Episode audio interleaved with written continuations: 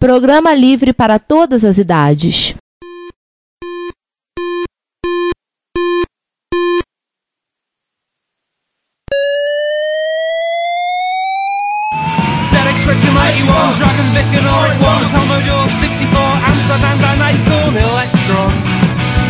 Vic and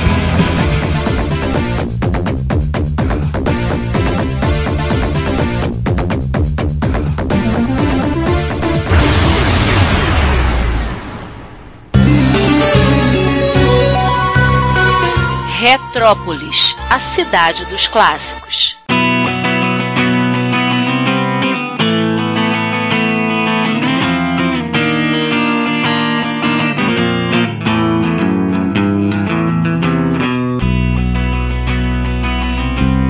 Bom dia, boa tarde, boa noite. Sejam todos bem-vindos ao episódio número 141 do podcast Retrópolis, onde fazemos uma continuação quase tão distante quanto essa continuação que vai sair daqui a pouco do filme do Indiana Jones. That belongs in a museum. é quase tão inexplicável, né?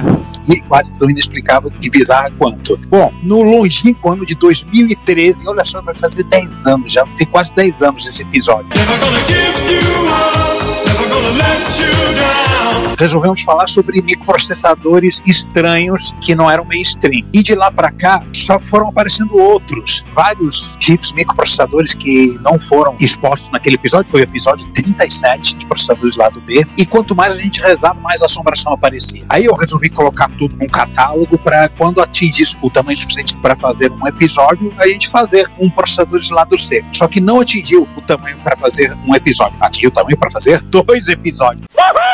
Tem muita bizarrice e nesse episódio a gente só vai falar de metade das bizarrices. Pois é, a gente vai ter um episódio por esse lado D. Vamos ter. Um futuro próximo. É porque o tempo e o espaço é nosso, a gente cria quantos lados nós quisermos tá? Para se conversa. É, é uma topologia bizarra, que nem daquelas dimensões que o Doutor Estranho viaja. É que a gente tá fazendo que nem disco duplo de vinil lá do A, B, C e D.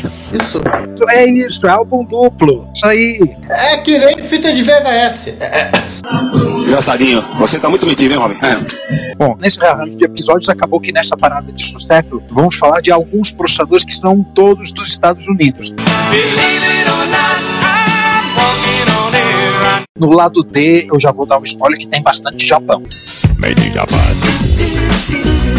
Então, primeiro vamos nos apresentar, né? Quem são aqueles que vão explorar o estranho, bizarro e inesperado hoje, né? Isso. Já que eu tô falando, sou eu, Ricardo Pinheiro. Que você é o estranho. O bizarro sou eu, o Carlos Castro. E o inesperado é.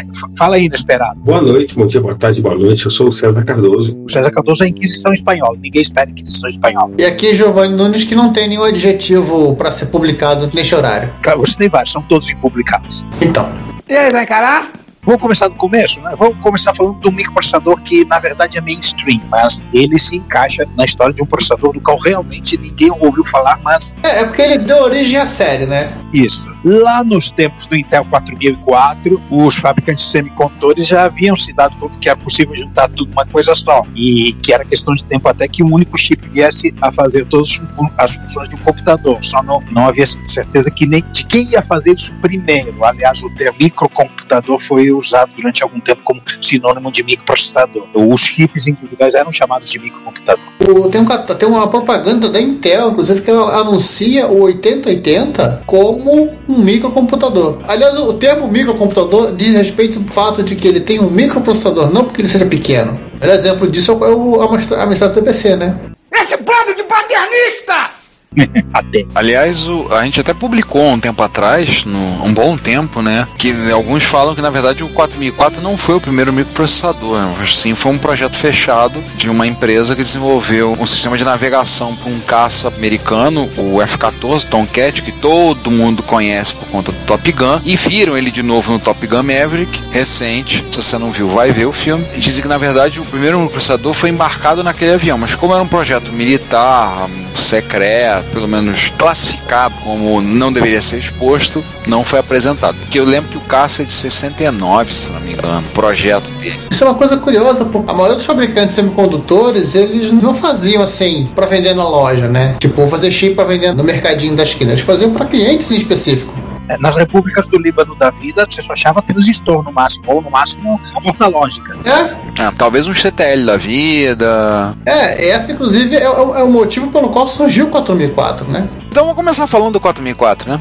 Vambora. Então assim, é, todo nós já falamos do 4004. No momento que estamos gravando esse episódio, ele está a caminho do seu 52º ano, né? Foi lançado em 1971. E o que pouca gente lembra é que o 4004, ele na verdade foi uma encomenda de 12 circuitos integrados feito por uma empresa japonesa, a Nippon Calculating Machine Corporation, para colocar, embarcar ele numa calculadora que ela estava desenvolvendo, que era a Pusicom 141 PF. Prato feito. É, recentemente eu li um artigo sobre um sujeito que estava fazendo usando um 4004 para calcular o número pi. O cara mostrou como fazendo que ele estava fazendo usando um 4004 para calcular as casas de pi. E assim, ao invés de criar esse, esses 12 pastilhas, a Intel juntou tudo e fez quatro. Então, o, o MCS4, que era um chipset, é o primeiro conceito de chipset, surgiu aí, que foi no, no Intel MCS4, que nele já tinham circuitos integrados que funcionavam como CPU, como a ROM, como a RAM e um controlador de entrada e saída. Então já tinham aí inserido tudo junto. Então eles já mudaram, já deu uma de 12 caiu para 4 e já criaram também o conceito do chipset. Toda a indústria de microeletrônica trabalha, usa chipset à torta e direito. Isso aí é algo inegável. É um conceito é até que parece óbvio, né? Você com um processador, você sabe que tem processadores auxiliares que vão te ajudar a simplificar o teu trabalho. Coisa que há muitos anos atrás era impensável. É só você olhar a placa-mãe do, do XT, aquela prancha forrada com aquela plantação de 74LS, e aquilo foi sendo agregado, sendo incorporado em um conjunto de chips, de forma para diminuir o tamanho da placa, e você já sabe. É, até para baratear a fabricação, né? Mas pelo menos todos os chips que estavam no XT eram da Intel, já eram, já eram um chipset da Intel. Mas aí a gente já está saindo do o 4004, que é quase mainstream, e a gente começa a entrar na seara do impensado. Primeiro de falar é esse cara aqui, o, o Texas Instruments TMX 1795. Jesus. O código é bonito, pelo menos. É, TMX, né? Quase um THX. Isso. Assim, né? A, a Texas Instruments é uma empresa, ela foi fundada pelos o J. Clarence Karcher, o Eugene McDermott, Cecil Green e o J. Eric Johnson. Nossa, J. J. Johnson. Em maio de 1930. Ou seja, na atual ano ela tá com 92 anos de fundada. Ela se chamava Geophysical Service Incorporated, ou GSI, e era uma empresa toda a ver com eletrônica, voltada para prospecção e exploração de petróleo por meio de análise sismográfica. Nossa. Tudo a ver. Em 39, ela já era uma petrolífera, é menos a ver ainda, e passou a se chamar de Coronado Corporation, a Coco. Que viagem é essa, velho? E a GSI era uma subsidiária. Aí em 41, durante o ataque japonês ao Pearl Harbor, os fundadores originais eles recompraram a GSI e saíram desse negócio de, de procurar petróleo, começaram a fazer dispositivo para detectar submarino. Isso durante o esforço de guerra da Segunda Guerra Mundial. Então eles começaram a fazer sonares, né? Aham. Interessante. É, já tinha a pesquisa de sismógrafo, é igual aquela história lá do, do filme do Outubro Vermelho. O submarino detectava a movimentação de, de lava e era um outro submarino. Devia ser chip, devia ser, ser chip da Texas, inclusive. Vale lembrar que a Texas, a sede dela é no Texas, né? Faz sentido. No estado do Texas, né? Don't mess with Texas. Vamos lá, 51 eles mudaram o nome de GSI para Texas Instruments, finalmente, para assumiram de onde vieram. Aí vai cair toda aquela história, projetaram o primeiro rádio transistorizado, transitor- transistorizado, Aqui é um canto muito esquisito. participaram da missão Apollo, aquela que levou o- os malucos lá pra Lua, começou a fazer calculadora, brigou com a Commodore, com o Jack Tramp por causa de calculadora, circuito integrado, etc. Aí chegamos em 75, né, Juan? Antes da briga ainda. Não, 75 tinha rolado a briga. Já tinha, das calculadoras, já, já tinha rolado? Já, acho que foi no começo da década de 70. Em 75, o carinha lá da, da, da MIT estava desesperado, porque ele- a Texas tinha tirado ele do mercado, né? E estava querendo fazer alguma coisa para pagar as dívidas. Bom, nesse momento eles lançaram um microprocessador, o TMX 1795. Na verdade, o primeiro microprocessador de 8 bits. Ele ficou pronto alguns meses antes do 8008 da Intel, porém ele nunca foi comercializado. E ele tem uma história. Por que, que ninguém fala desse processador? Simone, solta o quadro aí. Se, a respeito deste episódio, você quiser enviar um comentário, um elogio, uma crítica construtiva ou uma correção, porque afinal a gente erra também, seja ela no nosso site ou no canal do YouTube, ou ainda você quiser nos enviar um e-mail, não hesite, faça. Você pode falar conosco através do Twitter, nosso perfil é o arroba Retrópolis, nos comentários desse episódio, desse post, vocês estão vendo agora, do retrópolis.net.br ou no retrópolis com acento no o.com nos comentários do nosso canal do YouTube, no Retrópolis, no nosso e-mail, o contato arroba retrópolis.net.br e vários outros locais. Nunca se esqueça do que nós sempre dizemos: o seu comentário é o nosso salário. Muito obrigado pelo seu tempo e pela sua audição. Esse cara, hein? Bom, vamos falar de um terminal chamado DataPoint 2200. O que, que esse terminal era? Ele era um terminal programável, não era, então era um terminal inteligente, né? Minimamente. Capaz de rodar BASIC e PLB. Cara, eu não conhecia essa linguagem de PLB, eu conhecia PLI. Vamos falar de PLI, mas PLB não. É anterior. É, né? Depois teve PLC, PLD, PLD, PLF, até o PLH, PLI. Engraçadinho. Então, assim, e é capaz de conectar diversos outros equipamentos. Estão usando emulador de terminal carregado via fita de papel. Uau! A tecnologia da fita de papel. E tudo isso no equipamento que cabia em cima de uma mesa, ou seja, o desktop. Ele nasceu com a intenção de, de ser terminal, mas ele tinha tanta inteligência que resolveram incrementar ele para ser um computador standalone. E com isso ele foi anunciado, a DataPoint anunciou o lançamento dele em 1970. Ele era talvez o primeiro computador pessoal da história, mas não, não era a intenção. Na verdade, primeiro com teclado, alfanumérico monitor sim, só que computador, computador rápido capaz de rodar programas já havia alguns, o famoso da Olivetti, alguns da HP, no final da década de 60. Agora esse da DataPoint tinha uma cara mais de computador moderno, né, teclado e, e vídeo. É, e sendo que ele também era dublê de terminal, né? Uhum. Então, assim, no desenho original do terminal, somente usando componente discreto, então imagina o tamanho, a quantidade de, de 74LS tinha perdido ali dentro. A placa do Expert. Era pior. Aposto que conseguia ser pior. Uma placa operava como processador ah, e os projetos vamos tentar reduzir esse negócio. Porque bando de chip, bando de coisa na placa, mas a placa esquenta. O princípio de Joule não dá para fugir dele. É inexorável o princípio de Joule. Tem que diminuir, tem que construir menos energia, porque para não esquentar tanto. Senão o pessoal vai querer usar ele para esquentar marmita, né? E aí não ia dar muito certo. Aí, então, a DataPoint começou a consultar empresas com soluções para reduzir, para aumentar a integração, para resolver esse problema. E talvez usando MOS ao invés de TTL, de TTL. A Intel sugeriu pôr tudo uma coisa só e a Texas foi na onda e também fez igual. A solução da Intel foi aquilo que o mundo viria a chamar de 8080 e da Texas o TMX 1795. Então, sim, aqui chega o, o primeiro plot twist desse episódio. O, a arquitetura, o conjunto de instruções que foi inventado por esse pessoal da DataPoint foi aquele que viria a ser o conjunto de instruções do 8008, que também é compatível com o do Texas TMX 1795. Porque o objetivo deles era implementar aquela arquitetura que a DataPoint tinha feito, ou seja, o pai de todos, a origem, o embrião da arquitetura Intel, da arquitetura x86, está ali, não está na Intel, está nesse terminal, nessa placona que vocês veem aí. Toca de forma discreta. Essa placa a Intel poderia colocar, né? Nosso pai fundador. Isso. A DataPoint rejeitou o projeto da Texas por dois motivos, né? Primeiro que. Quatro. Poxa, nossa, quatro motivos. A DataPoint rejeitou o projeto Tex por conta de quatro motivos. Um, a não tolerância a flutuações de voltagem. Flutuava, voltava, dava ruim. Dois, era preciso usar mais integrados em conjunto para poder funcionar. Demo do chipset? Pois é. Três, eles já resolveram o problema do aquecimento, trocar a fonte. E o 4, redesenhar a placa do terminal do 2200, obtendo uma melhor performance do que com o TMX 1795. Então o TMX 1795 virou o patinho feio da história e nesse caso não, ele não virou um cisne. Ele se danou mesmo. Então, naquela época, a TTL ainda era mais rápida que o CMOS. Ah, sim, fala, Juan.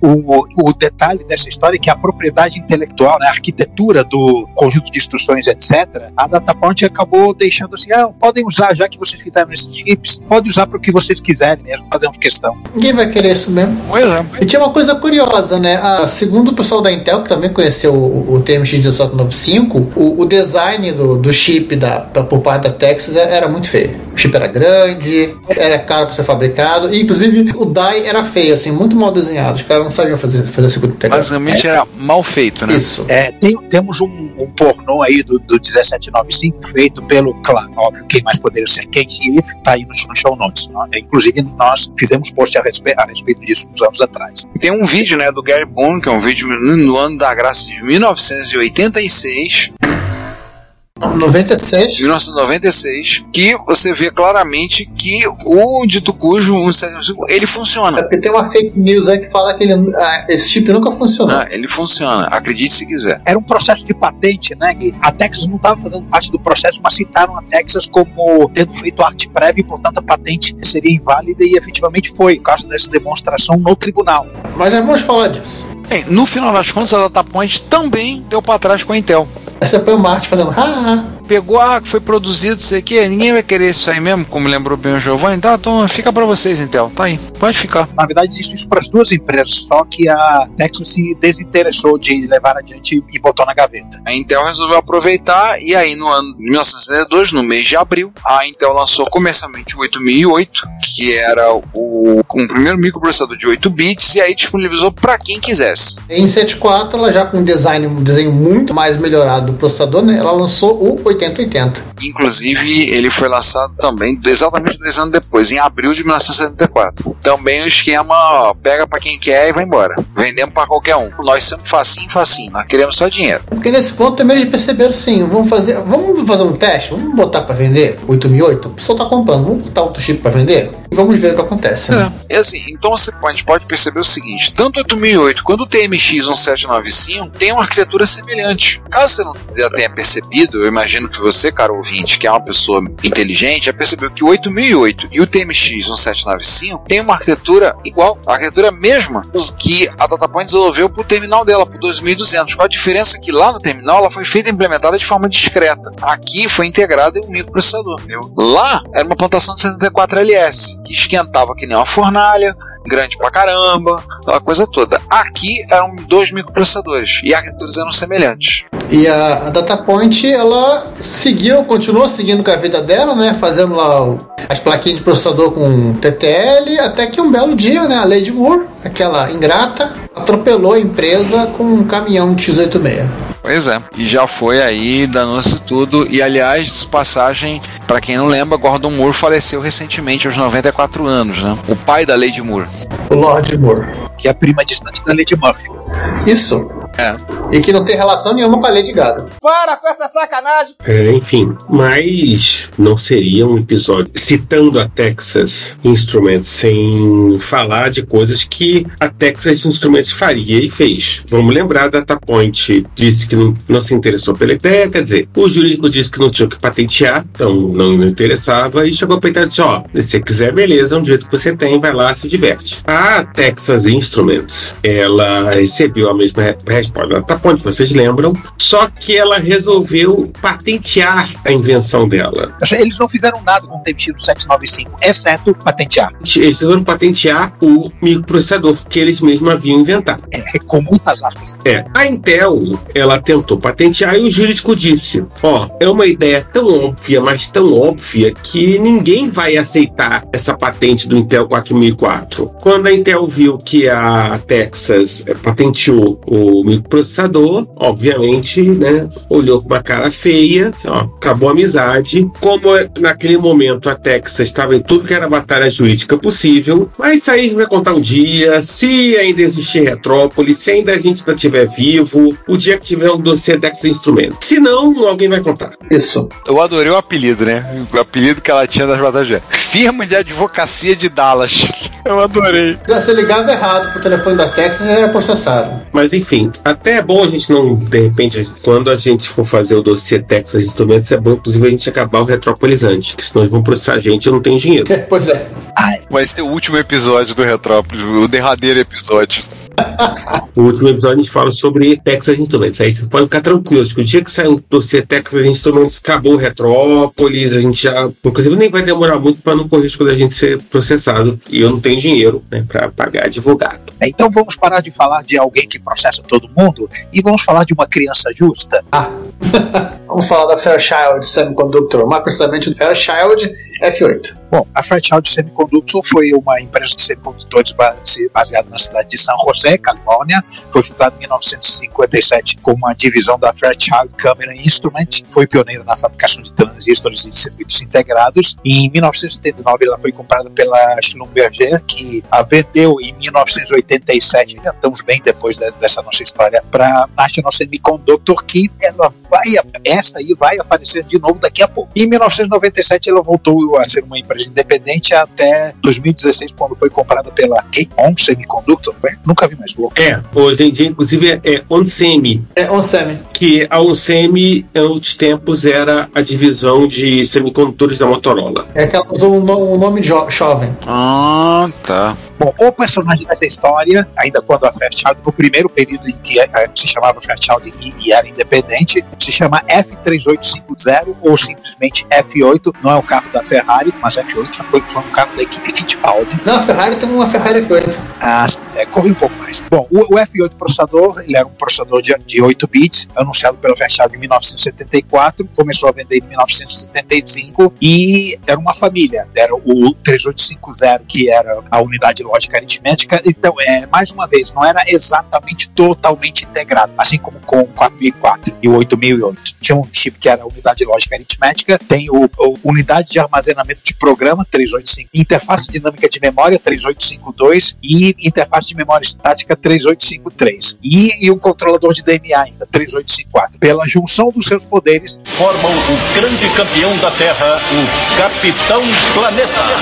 eles têm a, a- a funcionalidade de um, de um microprocessador. Isso é uma coisa bem primitiva, por assim dizer, no desenho do- dos, dos microprocessadores, né? Estavam integrando, mas não estavam integrando tudo ainda. Tinha coisa que eles achavam. Tal de Program Storage Unit é basicamente o microcódigo. Talvez algum engenheiro pensou, poxa, fica mais fácil de trocar o microcódigo, atualizar o microcódigo só trocando um chip. Não precisa fazer o- trocar todo mundo. Com esses dois primeiros chips ainda teve uma integração parcial um pouco maior em 1977 pela Mostec, chamou-se 3870, que abo- acabou substituindo dois desses cinco chips originais da Fairchild, que aqui acabaram sendo quatro. Ei, Ron, e ele ficou com mais cara de processador moderno. Mas antes disso, o F8 foi colocado no mercado ao custo de 130 dólares a unidade, tá achando caro. Acertou, otário. Ainda era mais barato do que o 6800 e 8080. Microprocessador era uma coisa muito cara, sério. O 8080 acho que foi era 499. Até sa- sair o 6502 e subverter a porra toda. Mas ainda não estamos nessa fase. 130 dólares a unidade, mas se você for atualizar com a correção da inflação, dá 654 dólares em 2021.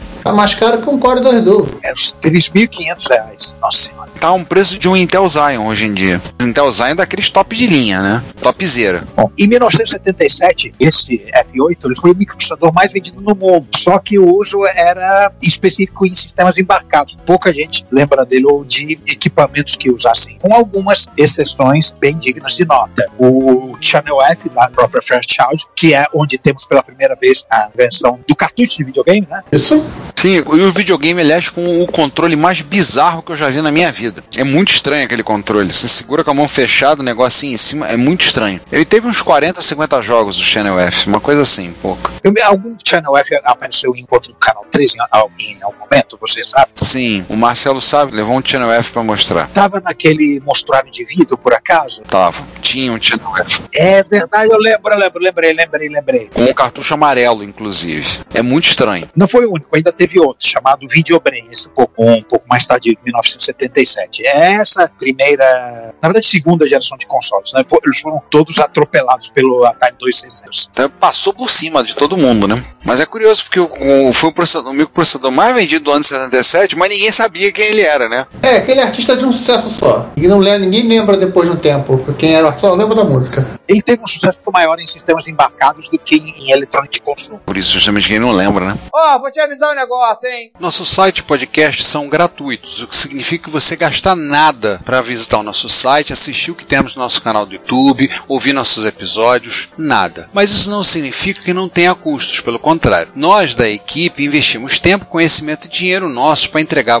vocês o melhor conteúdo que pudermos proporcionar. E nós não pretendemos poluir nosso site com anúncios, ainda mais em tempos onde bloqueadores de anúncios são fatos da vida da internet hoje em dia. Então, pedimos a vocês que colaborem conosco para o sustento dessa nossa nossa iniciativa cosmopolita. Você pode pagar o IPTU, sim, o Imposto Predial e Territorial Urbano da cidade de São Tramiel de Retrópolis. Mas aqui o tributo é facultativo e o valor é baixo. Logo, pedimos uma contribuição no valor de um cafezinho ou de uma garrafa térmica cheia de café. Na página relacionada no nosso site, você pode encontrar maneiras de você contribuir. Agora, se você doar o valor de alguns cafezinhos, você poderá receber um brinde nosso, um cordão de crachá ou de pendrive, a sua escolha. Se o valor for ainda maior, você ganhará, além da nossa gratidão, uma camiseta. O frete é por nossa conta. Nós temos também QR Code para depósitos via Pix, temos a nossa chave Pix, além de botões para doação pelo PagBank, pelo PayPal, pelo Mercado Pago. Então, contribua pagando o IPTU como um legítimo residente de Retrópolis. Você também pode ir para o link de loja no menu superior do nosso site e adquirir no Mercado Livre ou no Shopee algum dos itens que vendemos: camisas, cordões, adesivos, os itens das nossas campanhas de financiamento coletivo, como os baralhos de amigos e videogames e o livro O MS-DOS Revelado. Temos também links de afiliados que estão na lateral direita do site abaixo das nossas redes sociais. Se você for comprar algo na AliExpress ou na Amazon, acesse o site a partir dos nossos links que receberemos uma pequena comissão da sua compra. E, por último, se você quiser doar algum item de hardware, aceitamos de bom grado. Sempre temos interesse em incorporar o erário retropolitano, algum microclássico precisa de carinho e amor para dar alegria a muita gente. Todas as doações, lucro obtido nas vendas, comissões de link de afiliados, tudo é revertido para a Secretaria de Fazenda de Retrópolis para a manutenção da estrutura da nossa cidade. E você estará nos ajudando a manter a cidade dos clássicos viva e ativa. Muito obrigado pelo seu apoio. Seu reconhecimento não tem preço. Pô, cara, de novo, cara! Pô, cara! Agora vamos estar um pouco no mundo dos mainframes. Né? Não, dos mini computadores. É, mini, o nova da DataGen. É, na verdade, não é nem mini, é micro. Vamos, vamos lembrar que estamos de micro. Bom, a gente já falou da Data General no episódio de mini computadores lá em 2017. Ah, tá o link em algum lugar aí. Episódio 79. É, enfim. Assim como acho que todo mundo que fez mini computador em algum momento da vida ou fez ou teve a ideia de fazer, a Data General também integrou toda a arquitetura de 16 bits do Nova dentro de um microprocessador. E em 77 lançou o MM601, o nomezinho inferno. Ele era uma arquitetura razoavelmente parecida com, com os processadores da Digital, dos minis da Digital. Ele concorria diretamente com a DEC. O MN601 foi usado no Micronova. O que, que era o Micronova? Uma versão reduzida e de baixo custo dos Data General Nova e que eram em caixotinhos de metal e todas essas coisas. Era um negócio menorzinho, pequenininho, mais baratinho, aquelas coisinhas todas. Tem uma propaganda de uma moça do- do- dos anos 70 fazendo ele de skate aqui. E em 79, o que faltava foi finalmente integrado dentro do, do chipset e virou o MN602, tudo em único VLSI. O MN602 equipou os MP100 e os MP200. O Micronova MP100 e MP200, né? Mais- Mais duas latinhas de, de que rodava lá o sistema operacional do Data General, que está no 79, não lembro agora também. O mais legal, na minha modesta opinião, foi em 81, que a Data General lançou o Enterprise. E o que, que era o Enterprise? O Enterprise ele pegava lá o Micronova, né, enfiou, embutiu o teclado, embutiu o monitor, embutiu o drive disquete 5 quarto, ficou parecendo um, um TRS-80. Ia dizer exatamente isso. Parece mesmo. Ficou parecendo um TRS-80 Model 3. Um TS-80 anabolizado. Ou 4. E, enfim, lançou pelo simpático precinho de, na Inglaterra, de 1983, 2.300 libras. Sendo que, detalhe, não, não era que nem nos dias de hoje que a Libra está mais ou menos no, no mesmo valor do dólar. Era mais do que o dobro. Uma Libra valia mais de 2 dólares. Mas era computador para empresa, então era caro mesmo. E era o Nova. Então tinha toda essa coisa de mini computador, de que rodava as coisas do Data General Nova. E antes que vocês perguntem, é porque certamente alguém vai perguntar, o Micronova foi clonado pela rapaziada aí, incluindo a Fairchild, que a gente falou no tópico anterior, que lançou o Fairchild 9440, que clonava o Micronova, e enfim, tem processo também, porque né, faz parte da vida.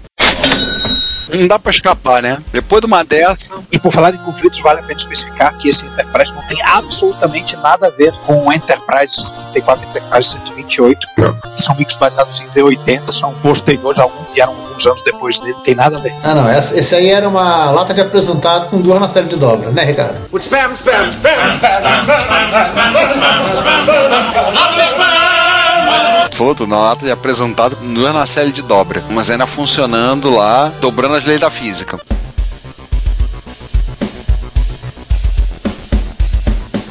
Oi, aqui é o Marcos Garré, pesquisador do início da chegada dos jogos eletrônicos ao Brasil. Você está ouvindo o Retrópolis.